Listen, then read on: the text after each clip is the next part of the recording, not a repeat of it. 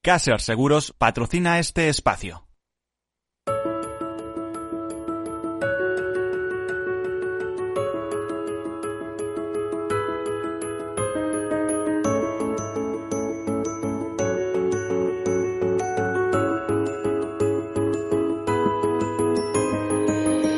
Tercer sector, un espacio para la economía social. Un programa dirigido por Miguel Benito.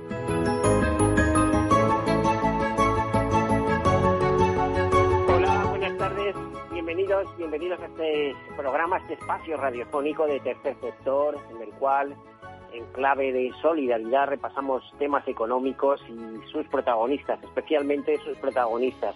Esas asociaciones, eh, fundaciones, en definitiva ONGs, porque para ser ONG hay que ser de asociación y fundación, también en determinadas ocasiones cooperativas, mutuas, mutualidades, otras fórmulas en las cuales eh, lo que está presente es la solidaridad más que el beneficio, un beneficio que es exclusivamente para las personas. Unas, eh, un, un, grupo de empresas, diría que no es tal grupo, porque es tan enorme, es tan inmenso, estamos hablando de 42.000 empresas en nuestro país, más de 2 millones de trabajadores eh, que se colocan bajo ese paraguas de tercer sector, eh, es bajo, bajo la Confederación Española de Empresas de Economía Social, eh, aunque alrededor de todo eso también funciona pues eh, un tercer sector que se suele decir o se suele llamar más social, en este caso eh, pues todas aquellas entidades muy volcadas en la acción social.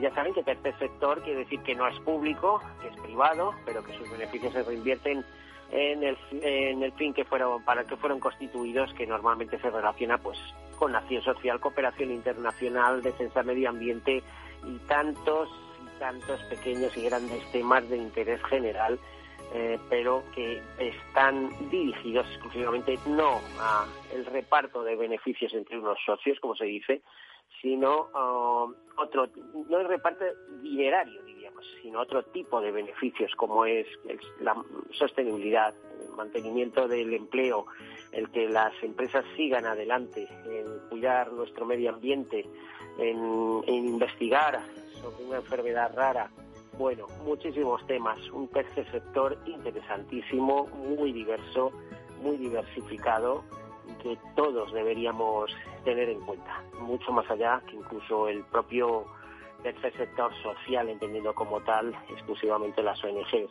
Bueno, pues hechas estas presentaciones les comento algún dato, algún dato curioso, porque este martes eh, 17 es un día especial, todos los martes, pero bueno, eh, en este martes, por ejemplo, pues se celebra el Día Mundial del Niño Prematuro o el Día Internacional del Síndrome Smith-Magenis o el Día Internacional de los Estudiantes o algo muy importante que no debe que creo que requiere un apunte, el Día Internacional de la lucha contra el cáncer de pulmón que continúa siendo una de las patologías más comunes en todo el mundo, donde cada año causa la muerte a un número importante de personas y que supera otros tipos de cánceres como el de mama, próstata o colon. Eh, aunque el cáncer en sus distintas manifestaciones continúa afectando a millones de personas a nivel mundial, porque a veces nos olvidamos, tenemos tanta hartura de COVID que pensamos que solo existe eso y sin embargo las enfermedades comunes, corrientes, siguen ahí eh, incidiendo pues eh, digo que el cáncer de pulmón presenta algunos datos que hay que tener en cuenta sobre esta enfermedad. Por ejemplo, que más del 85% de los enfermos de cáncer de pulmón están relacionados con el tabaquismo o que es el tipo de cáncer con mayor incidencia en la población de todo el mundo, que las personas no fumadoras corren el riesgo de padecer la patología al estar en ambientes donde hay fumadores el cáncer de pulmón además está considerado como la primera causa de muerte en la población masculina y la segunda en la población femenina. Pues como para olvidarse, ¿no? Muy importante.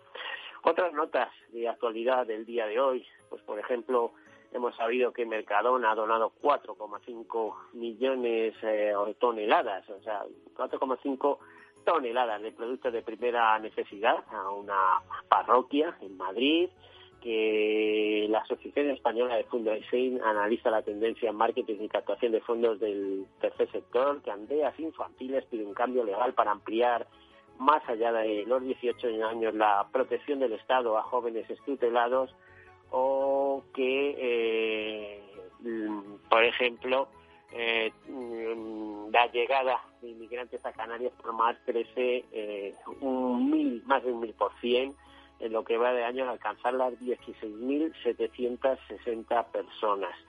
Bueno, todas estas cosas serían enmarcadas en tercer sector o bien en la actividad sobre la que trabaja y realiza su trabajo este, estas entidades, estas ONGs, este, este mundo de empresarial del tercer sector. Decirles también que eh, desde ayer está abierta la campaña para recogida de alimentos que cada año promueve FESVAL, la Federación Española de Bancos de Alimentos, y los 54 bancos de alimentos. Recordemos que llevan más de 30 años en nuestro país, que esto es eh, parte de, de, una ONG, de cura católico en Estados Unidos, y que a partir de, esa primera iniciativa en Estados Unidos salta a diversos países. En el caso de España, por ejemplo, el primer banco de alimentos se abre en Cataluña, en Barcelona, si mal no recuerdo, donde en Cataluña hay cuatro bancos de alimentos. Eh, toca a la hora de ser generosos. Estos programas pasados hemos hablado de, con, algún portavoz de FESVAL sobre eh, cómo iba a ser la recogida de bancos de alimentos, etcétera. Pero es que alrededor de CESVAL también hay una serie de personas interesadas y de asociaciones que contribuyen en lo que pueden. Y este es el caso de Andas. Vamos a hablar con el presidente de la Asociación Nacional de Alimentos Solidarios, Santiago López. Eh, buenas tardes, Santiago. No sé si lo tenemos en, al teléfono. Santiago. Sí, sí, ¿me ah. oye? Sí, sí, buenas tardes. Buenas tardes, buenas tardes, Miguel. ¿Me, oye? Sí, se te oye bien. Como presidente de la Asociación Nacional de Alimentos Solidarios, eh, ¿qué es lo que estáis trabajando, Santiago, en, esta materia? ¿Cómo colaboráis con FESVAL? Bueno, vamos a ver, nosotros somos una asociación independiente de FESVAL, eh, cuyo objetivo, cuyo objetivo es eh, conseguir, conseguir que el IVA de la donación de alimentos que hacemos los ciudadanos en las grandes campañas de recogida, como la que hace el Banco de Alimentos y otras ONGs, Fundación Altius, Operación Estilo, pues lo que queremos es que ese IVA, ese IVA, se invierta también en donar más alimentos. Porque si bien es cierto que tanto el gobierno central como el gobierno autonómico, a través de asuntos sociales, tiene unos recursos limitados y llega hasta donde puede llegar. Esto se entiende. Ya se entiende menos que donde no llegan los gobiernos ¿eh? y llegamos los ciudadanos con nuestro sacrificio económico, se entiende mal o, poco se entiende que todo ese sacrificio no sea para donar alimentos, sino que una parte sea para el IVA.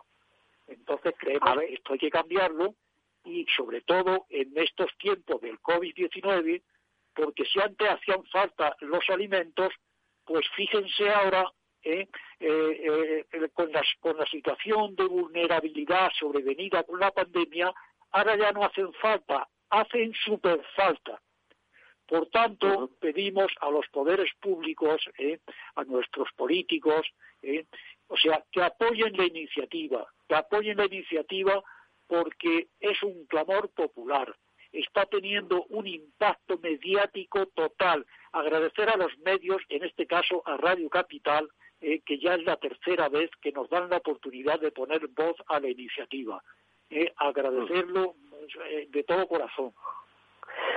Santiago, efectivamente lo lleváis poniendo de manifiesto, pero vamos, unos cuantos años.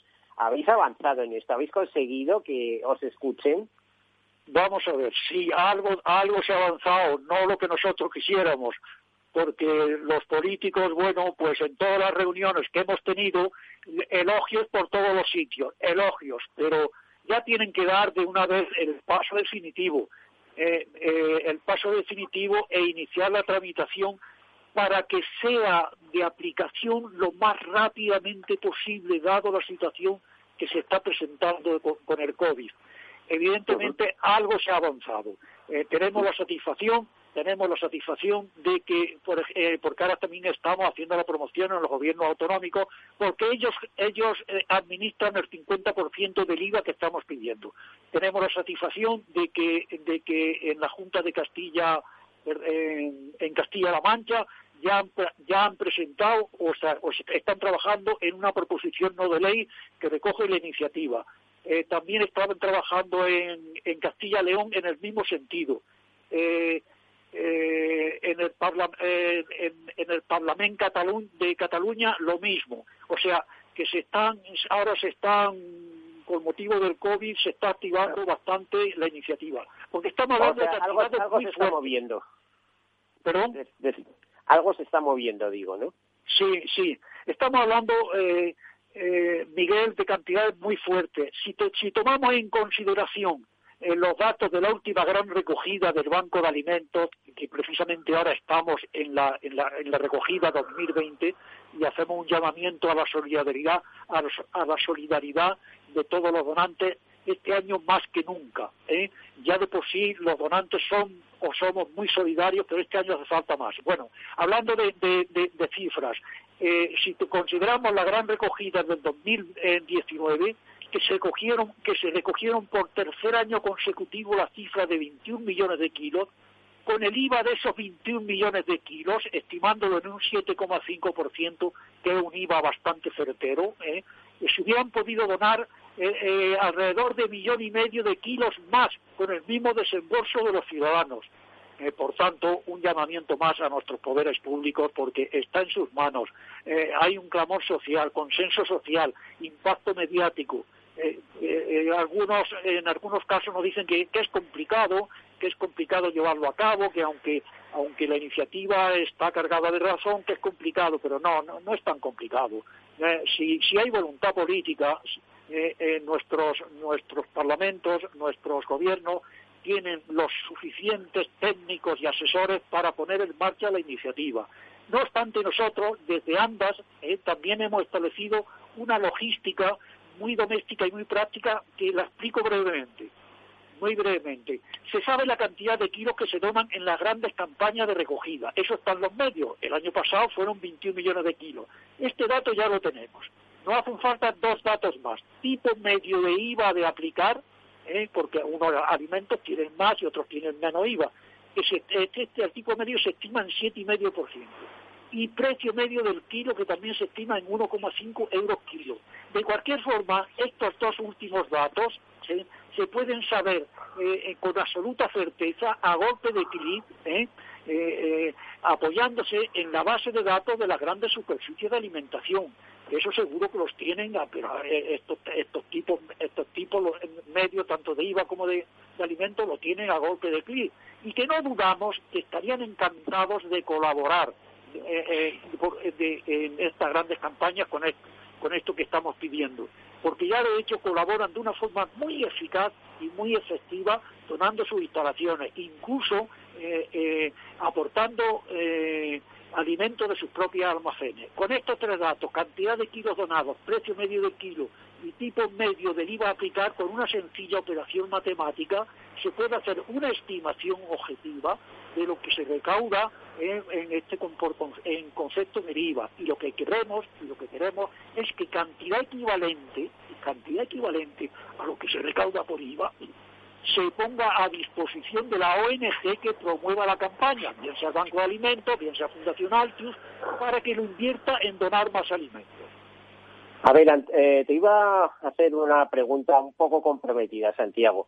Es normal, vamos a ver, a, través de FESVAL, de la Federación de Bancos de Alimentos, datos suyos de sus 54 bancos, etcétera, están atendiendo necesidades alimentarias de un millón de familias que ahora con la emergencia COVID, con estos momentos, en esta pandemia, más todas las consecuencias que está acarreando, eh, se han convertido en dos millones de familias. A ver, con un problema tan estructural como hay, que es el, acceso a alimentos eh, de manera gratuita en nuestro país, es normal que esto lo esté gestionando una ONG privada Y cuando digo es normal, es que a mí me suena como si las guarderías, eh, por ejemplo, de, niños pequeños, pues las gestionaran una, una MG. O sea, es decir, debería haber una respuesta por parte del Estado a todo esto, debería haber una organización por parte del Estado, no que sean las ONGs las que hagan ese trabajo, por mucho que colabore luego el Estado o la Unión Europea con sus fondos estos con FEGAL, que si no recuerdo mal, que son el origen de, fondos europeos y fondos del Estado español para eh, para, mm, para ayudar en, todo esto. No debería haber una respuesta mucho más amplia. Es, es normal que esto se deje en manos de, de ONGs.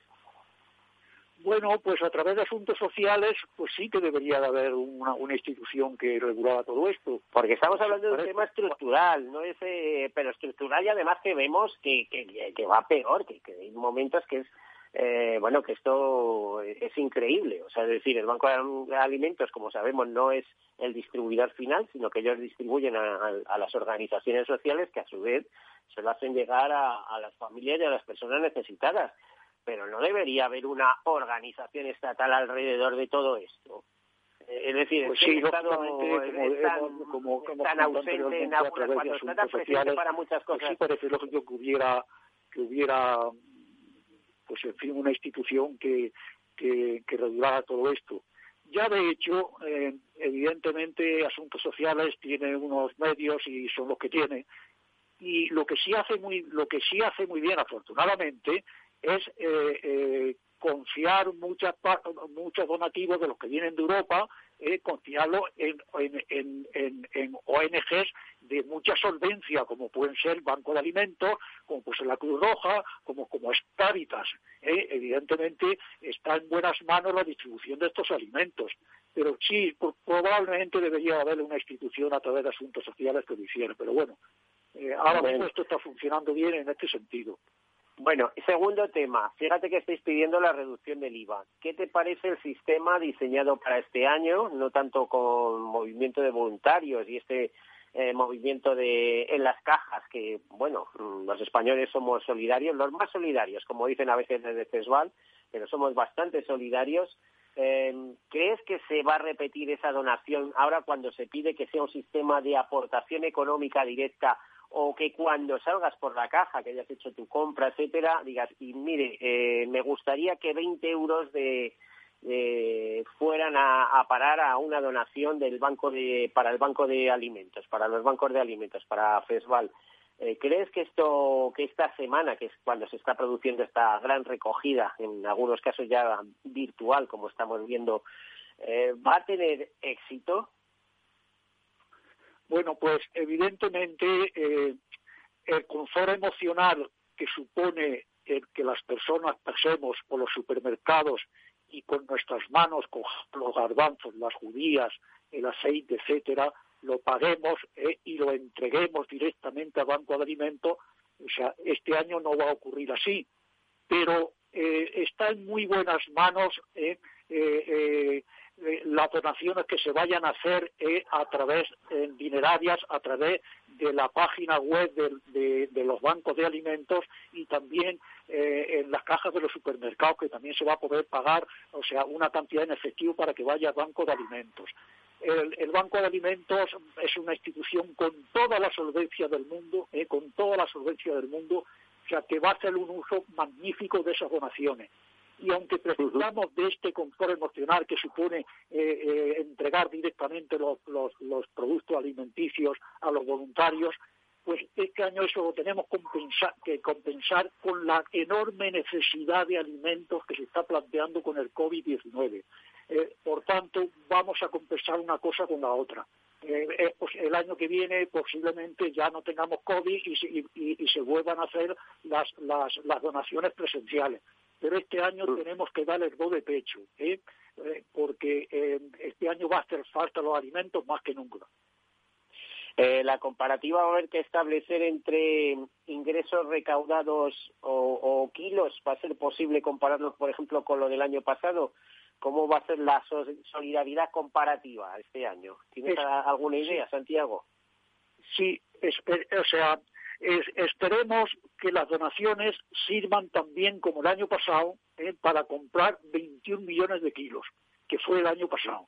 Entonces nosotros cogemos, o sea, es con el, dinero que nosotros vamos a invertir en esta en esta gran campaña de donación, pues pasa directamente al banco de alimentos y el banco de alimentos compra los alimentos ¿eh? Eh, según las necesidades que vayan teniendo. Pero yo creo en fin, que se va a conseguir. Eh, tengo la completa, completa seguridad de que en un alarde más de solidaridad se va a llegar a aportar el dinero suficiente para que se puedan conseguir los 21 millones de kilos que se consiguieron el año pasado. Bueno, incluso a lo mejor puede ser mejor, porque si consiguen el dinero podrán negociar buenos precios con la, con la industria, porque al fin y al cabo comprar cosas en los supermercados no deja de tener un coste de intermediación. No es lo mismo eso que ir al fabricante y decirle te compro esto, ¿no? Efectivamente, efectivamente, pues, pues sí, es, eh, eh, eh, esto puede ocurrir perfectamente porque, claro, ahora pueden negociar en un mercado libre y pueden negociar con, con, la cantidad de, de, alimentos que tienen que van a que van a adquirir y pueden negociar y conseguir muy buenos precios. Por supuesto que sí, por supuesto. Bueno, Santiago López, lo tenemos que dejar aquí, que nos vamos a publicidad en unos, en unos segundos. Eh, Santiago López, presidente de la Asociación Nacional de Alimentos Solidarios de Andas. Muchísimas gracias por estar aquí con nosotros y darnos tu punto de vista. Muchas gracias a ustedes por dar voz a la iniciativa y esto, animar a, a vale, vale, aquí lo dejamos. Todo, el mundo a, España que este año tanto o más como que el año pasado. Claro que sí, venga, eh, ya saben, todo el mundo a colaborar, como todos los años, a ver qué conseguimos. Hacemos una breve pausa, enseguida continuamos. Hasta ahora.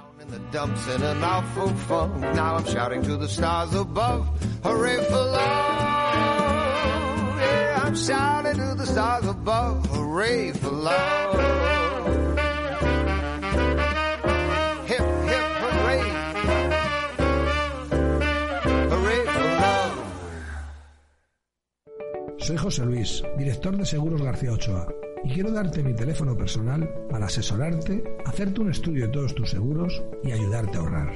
Toma nota, 679 48 20 40. Repito, 679 48 20 40. Mi compromiso, estar más cerca de ti. José Luis García Ochoa, Premio Empresario del Año Fedeto 2019. Seguros García Ochoa, comprometidos con las personas. Usamos algoritmos y programas de inteligencia artificial muy complejos para poder ofrecerte un modelo de inversión así de sencillo. En Finanbest solo ganamos si tú ganas primero, tal cual. Conoce todas las ventajas del Result Investment. Tienes mucho que ganar. Finanbest, tú ganas. Tu radio en Madrid 105.7, Capital Radio. Memorízalo en tu coche.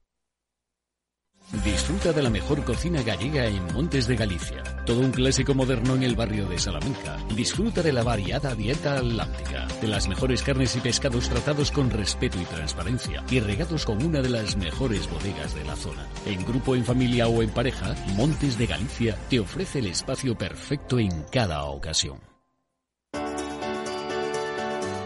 Capital Radio. Aportamos valor. Soy autónomo. ¿Tengo que pagar la cotización aunque no ingrese? Sí. Tienes que seguir pagando tus cotizaciones con independencia de tus ganancias, excepto si te das de baja como autónomo en la seguridad social.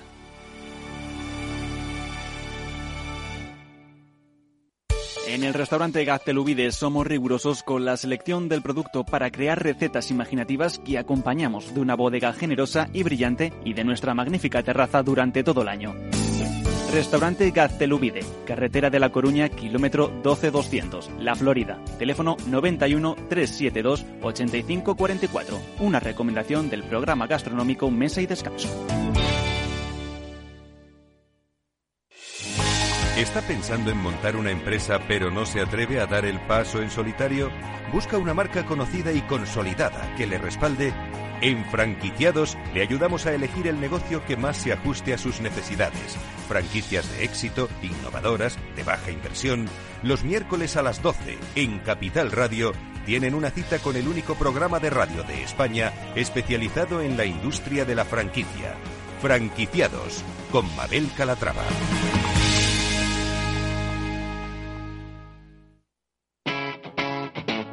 Capital Radio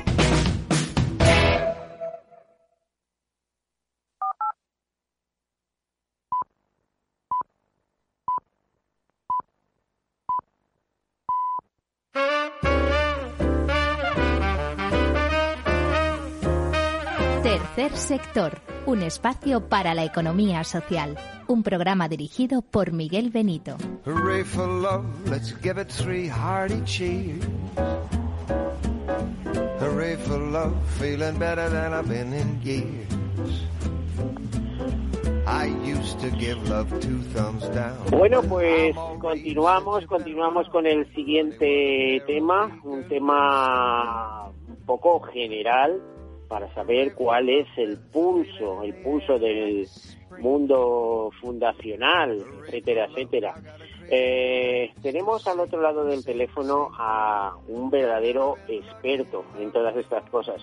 Un hombre mayor, curtido de experiencia, una persona que, bueno, si les leo alguno de sus cargos, de verdad alucinarían. Eh, este hombre, Carlos Álvarez, nos referimos, fue en su presidente de Corporación Mafre. ¿eh? Digamos que hasta hasta que se buscó otra nueva fórmula para cotizar en bolsa de esta gran aseguradora. Pero es, eh, por ejemplo, fue presidente del Instituto de Previsión y Salud de Fundación MACE o presidente de los encuentros iberoamericanos del tercer sector.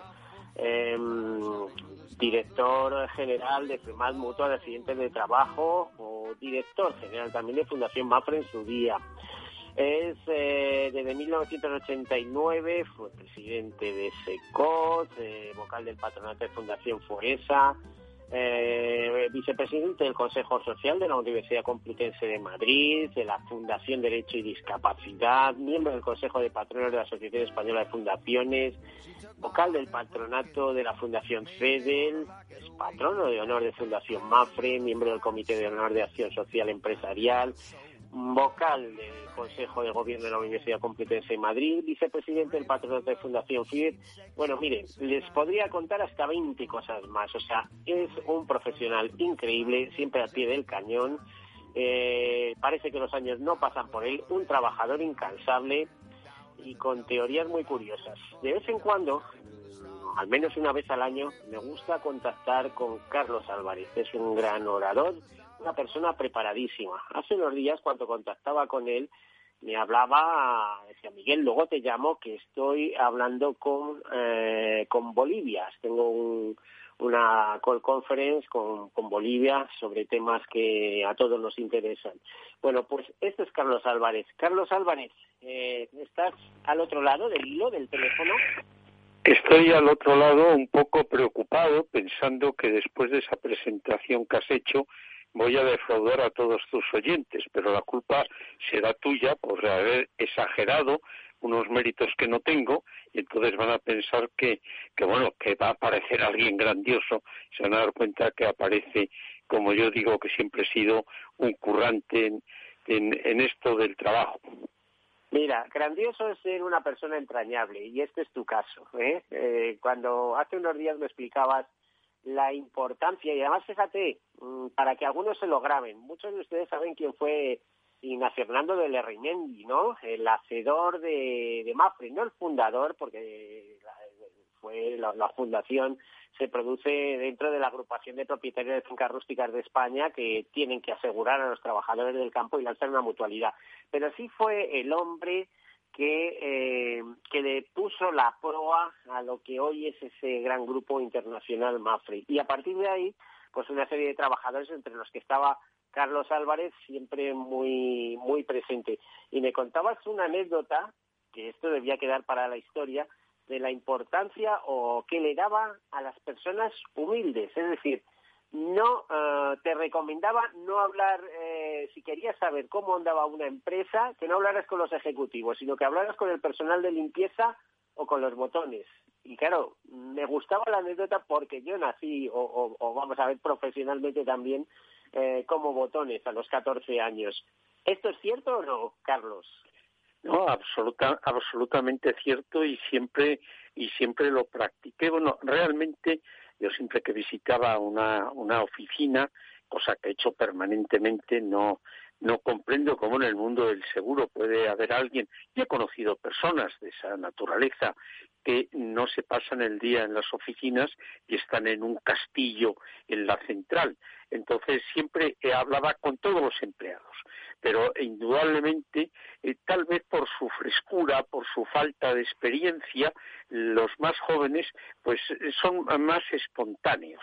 Obviamente hablaba sin que estuviese el director delante, era conversaciones vis a vis en las que realmente te hablaban mucho pues de cómo veían todas las cosas, eh, que siempre es diferente visitar Burela como un empleado del mundo de Burela o, o cómo le está viendo desde Madrid. Es decir, que hay una gran diferencia, pues es necesario hablar con todos y además con personas diferentes. Lamentablemente vivimos en una sociedad en la que se habla son de los famosillos, no digo de los famosos, famosos un premio Nobel, eh, de, los que se habla obviamente menos. Hoy ha cambiado el peso y, la gente que tiene influencia a través de las redes, ¿no? Digo yo que si en algún momento no habrá un movimiento que se llame algo así como desconectados, ¿eh? que tenga que venir la gente y que, oiga, usted eh, a través de esto, no, mire, yo soy de los desconectados, ¿no? Como, como si fuera, pues no sé, un, un, grupo, un segmento social que no quiere saber nada de esta locura a la que nos lleva la tecnología, ¿no? No, no, estoy, estoy de acuerdo y yo dedico muy, muy poco tiempo, por decir algo, a las redes. Creo que hay otras cosas más importantes para leer, que se dicen temas más profundos y hay que procurar aprender de la gente que de verdad sabe mucho y no, no creo que la mejor fuente de formación sean las redes.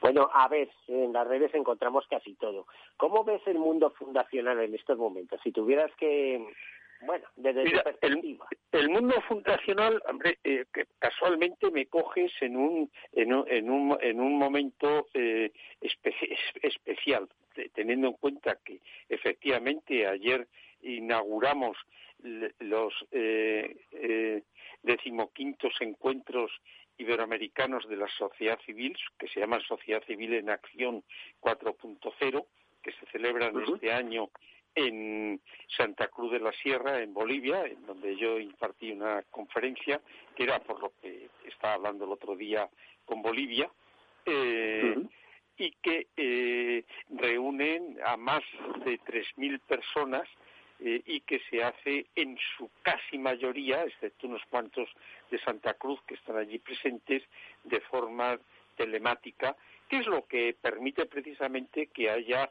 3.000 personas apuntadas, porque si no, no es tan fácil que haya tantas personas apuntadas.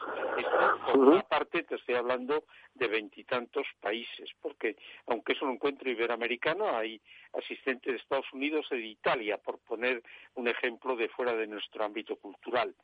Y si a eso añades que los días 1, 2 y 3 de diciembre celebra la Asociación de Españoles por cuarto año eh, de fundaciones españolas por cuarto año el Foro Fundación y Sociedad Civil Demos que reúne pues a varios centenares de personas. Este año va a ser eh, a distancia también, en, bueno, va a ser mixto, va a ser ahora como se llama híbrido, eh, en la Casa del Lector los presentes y de, toda España y que suele reunir a unas 800 personas con montones de, ponentes. Es decir, que en ese sentido está muy vivo. ¿Y de qué se trata? Pues se trata, las fundaciones siempre están pegadas al suelo. En estos momentos hay que hablar de la hay que hablar del trabajo, hay que hablar de la crisis económica, hay que hablar de los que pasan hambre y hay que hablar de la post, el post-COVID y hay que hablar del futuro porque las fundaciones siempre están hacia adelante y las fundaciones están en estos momentos muy comprometidas porque las fundaciones siempre están donde hay un problema y ahora eh, si hay algo que no tenemos son problemas. Estamos hasta arriba de problemas. ¿Cuál fue el objeto de tu intervención en este foro de Santa Cruz, de Bolivia? El, el, el, el, objeto de mi intervención, la mesa era sociedad civil, empresas y gobierno, rol social, político y económico durante la pandemia y la recuperación económica. A mí me tocó hablar del papel del sector público en la pandemia y en la recuperación económica. ¿Y nos puedes adelantar algo? Evidentemente es, es, es, es, fundamental, porque el sector público eh, aquí ha tenido un gran protagonismo en tanto en cuanto es el que está dictando dictando normas y el que dicta normas pues tiene un gran poder y una gran responsabilidad. Eh, decía que si nos puedes adelantar algunos contenidos, eh, algunos párrafos de esa intervención, algo. Sí, sí, cómo, cómo, no. Eh, eh primero empecé hablando de la pandemia, es decir, que eh, porque yo tengo una forma de pensar y de actuar que no es mía propia, pero que es la que yo practico, que es la globalidad o integralidad, es decir, que cualquier problema al que nos enfrentamos, cualquier situación, eh, tiene siempre muchas derivadas. Y para dar una respuesta hay que tener en cuenta todas las derivadas. Lamentablemente, muchas veces eh, eh, se toman decisiones que solo se, se focalizan Dicho de otra forma, habría que resolver los problemas siempre con equipos multidisciplinares eh, muy expertos porque una persona, si no está muy preparada, es posible que no tenga capacidad suficiente. Entonces empecé hablando de la pandemia, del momento en el que nos encontramos, que nos encontrábamos llenos de orgullo con el transhumanismo, el poshumanismo, capaces ya de fabricar personas, y se nos ha venido un, un virus pequeñito y nos ha trastocado la vida porque no nos habíamos preocupado de las, de las cosas importantes y se ha demostrado que somos frágiles y vulnerables. Es decir, que eso es lo que ha sido, eh, eh, ese es el contexto y si no tenemos eso en cuenta, pues tendremos problemas en el futuro.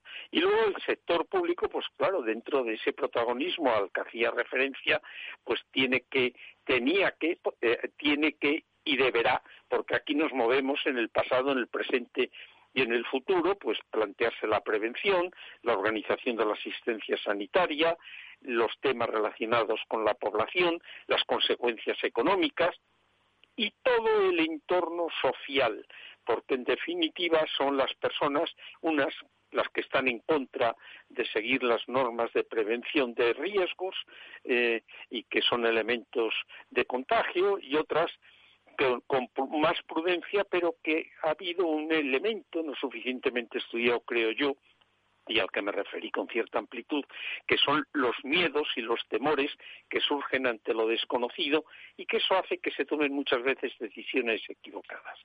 Y luego, pues, eh, hablé de la recuperación. La recuperación, pues, primero solo se puede llevar a cabo si trabajan conjuntamente el sector público, el sector solidario, que llámese la sociedad civil, y la empresa privada. Y por otra parte, siempre que el sector público sea capaz de generar confianza en la ciudadanía, puesto que nos tenemos que sacrificar todos y uno se sacrifica cuando cree en algo y confía en el que está llevando el barco.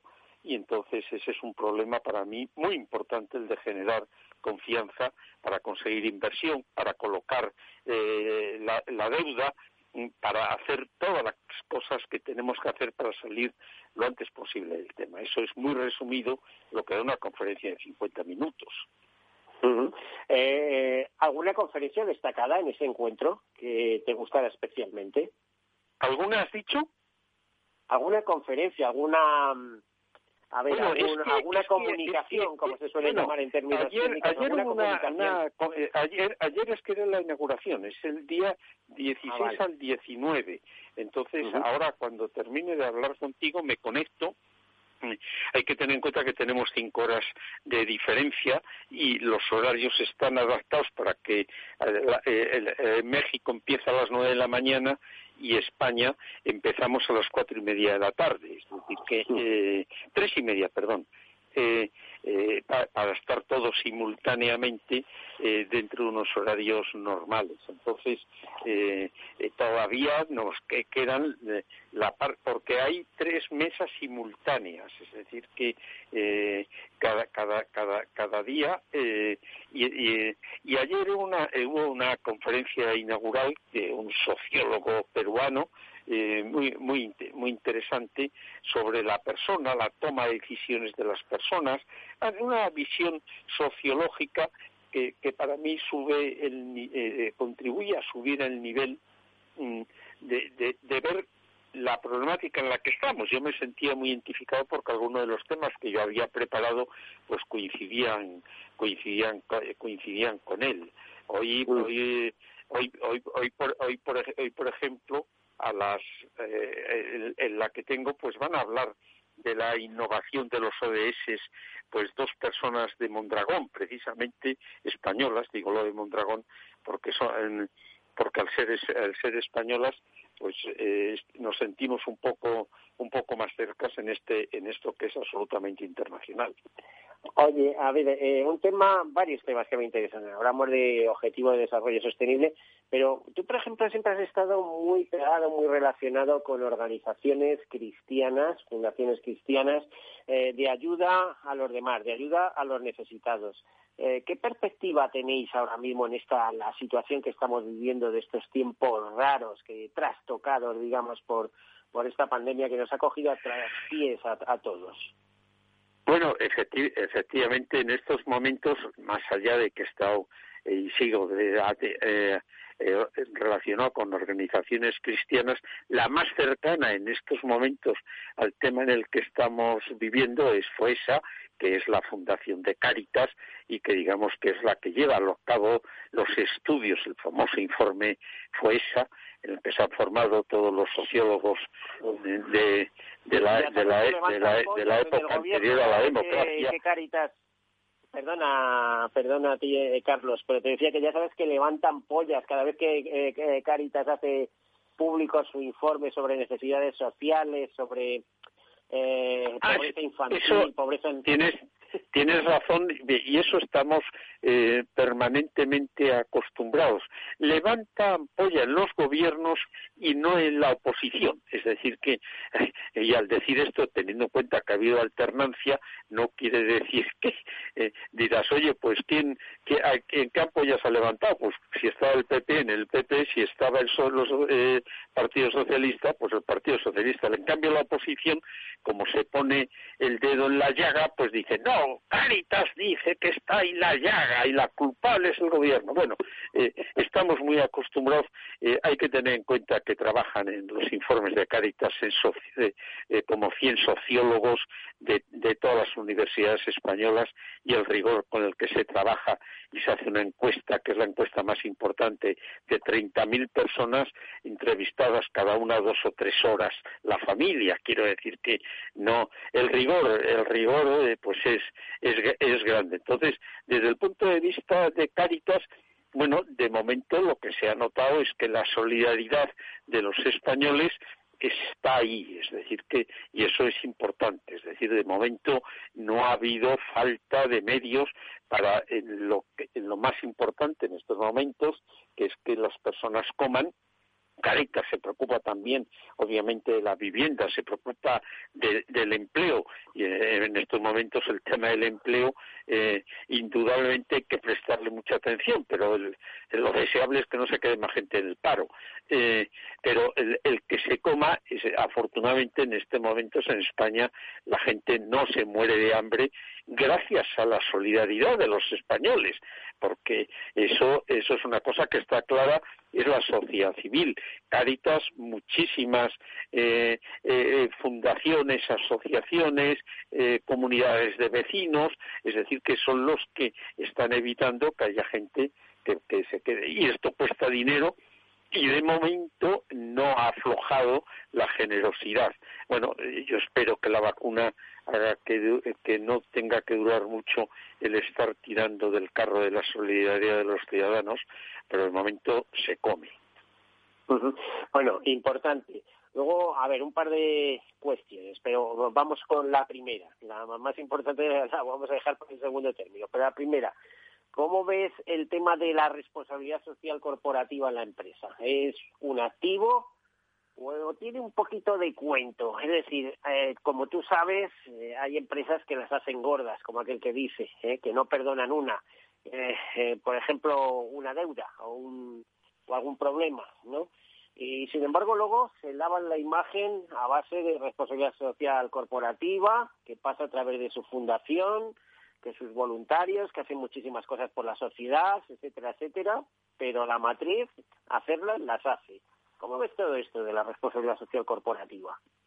Bueno, eh, en, este tema, primero sobre la, eh, cuando no existía el concepto de responsabilidad social corporativa, eh, eh en, Nación Social Empresarial, que es la Asociación de Empresarios Cristianos, a la que yo me incorporé en 1965, eh, ya se hablaba, eh, uno de los ejes era la responsabilidad social de la empresa, es decir, que la empresa tiene que ser socialmente responsable, pero eh, centrado en aquella época más, porque ahora se habla de que si hay que, de todo el entorno de la empresa, en aquella época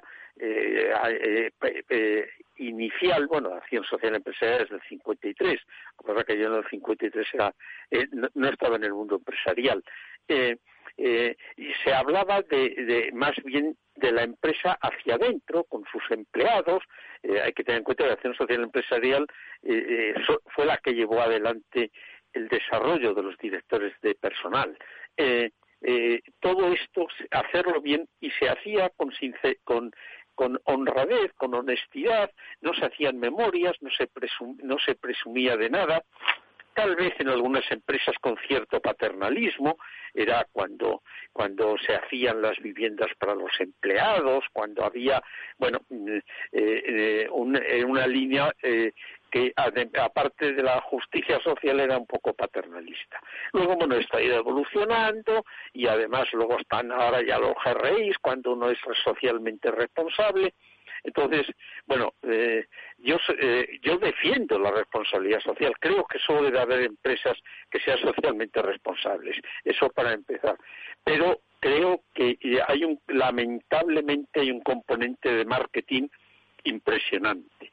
A mí, eh, yo hay una cosa que digo cuando veo las memorias de responsabilidad social, eh, que igual que yo no me atrevo a ponerme un cartel que diga Carlos Álvarez es responsable socialmente, porque no creo que lo sea, trato de ser una no mala persona, pero creo que me queda camino por recorrer, el que las empresas presuman de que son socialmente responsables, eh, me parece algo que no me gusta nada.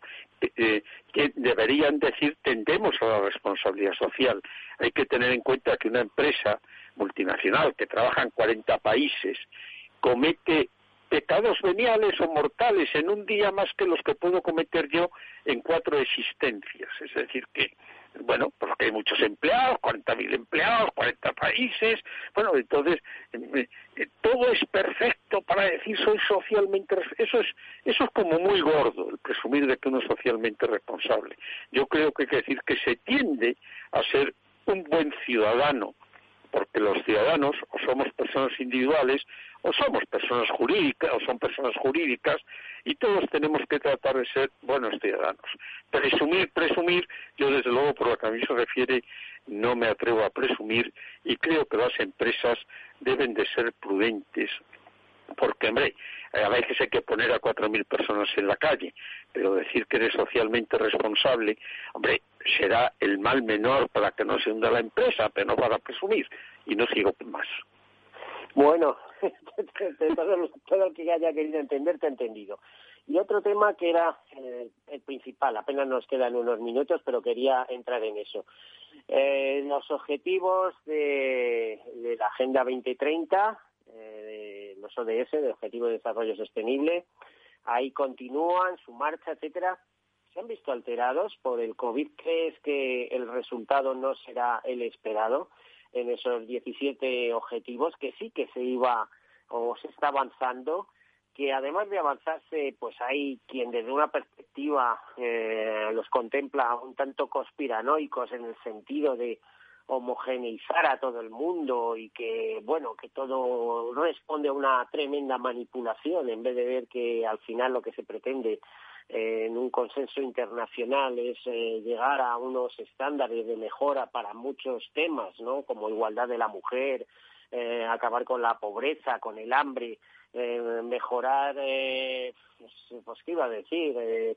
Eh, de todo el tema del agua, llegar a agua potable para todos, en fin, lo que sí, la educación, por ejemplo, que es un tema fundamental. Bueno, en, en, relación con este tema, primero yo yo oí hablar de los objetivos de desarrollo sostenible en los circuitos iberoamericanos de la seguridad social. Tenemos apenas unos, un par de, minutos, ¿eh? eh, Carlos, eh, te advierto, un par de minutos, adelante, lo, lo más... Sí, de la sociedad civil y en España empezamos a hablar de ese tema tres o cuatro años después que los demás. Primera cosa. Lo que, lo que pone de manifiesto que no era un tema que doliese demasiado a, esta sociedad nuestra. Y segundo, eh, de vez en cuando los políticos hablan, pero lo único que he visto es una insignia redonda con las banderitas y tal en, en, en la solapa de algunos políticos, pero no ninguna medida dirigida a esto. Desde el punto de vista de los políticos, en España es una tomadura de pelo. Y desde el punto de vista de las empresas, bueno, pues obviamente eh, las que se estaban dedicando a temas de medio ambiente se siguen dedicando y las que se acaban a educación, a educación y lo que se les preocupa por la pobreza, que es bueno indudablemente, pero que no está transformando España también estoy convencido. Entre razones porque los políticos pasan. Dime cuántas disposiciones o cuántos discursos del presidente del gobierno han salido en la televisión hablando de los objetivos sostenibles. Ninguno. Esto no preocupa, no preocupa la política y los españoles bailamos al son de los políticos. No sé si me he aclarado o no. Bueno, ha sido tremendamente clarificador. ¿eh? Eh, es así, claro, también hay Oye, una puedes, puedes no compartirlo, es decir que... pero vamos... Eh, hay pero a mí me gustaría Carlos, tenemos que terminar aquí. Carlos, que, que nos vamos, que nos vamos de tiempo. Vale. Muchísimas gracias, Carlos. Pues ha sido un placer hablar contigo y, y comunicarme a través de las ondas con tus buenos y numerosos y selectos oyentes. Muchísimas gracias, Carlos. Un abrazo. Hasta la próxima. Un abrazo.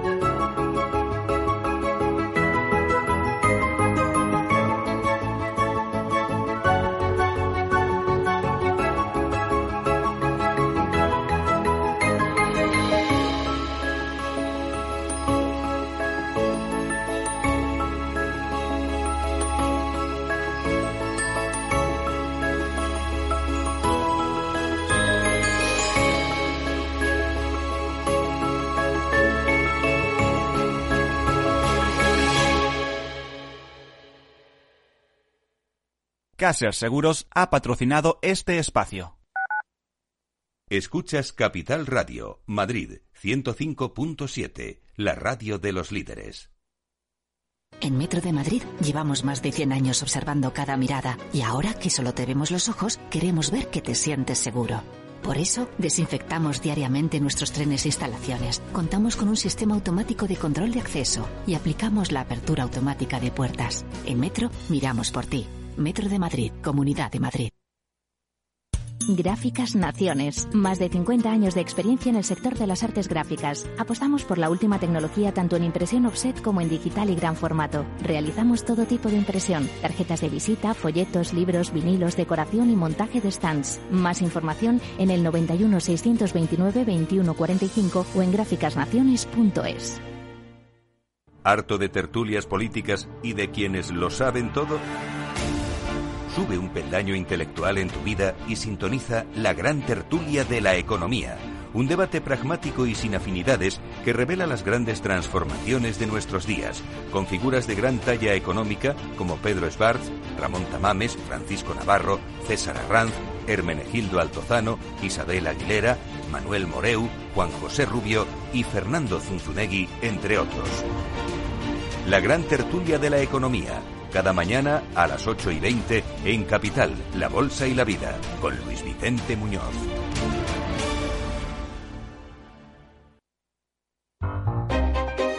Los entornos en las grandes ciudades están cambiando y desde Voces para la Movilidad con Chimo Ortega queremos acercar a los protagonistas de las nuevas formas de entender los desplazamientos desde una visión humana e intimista.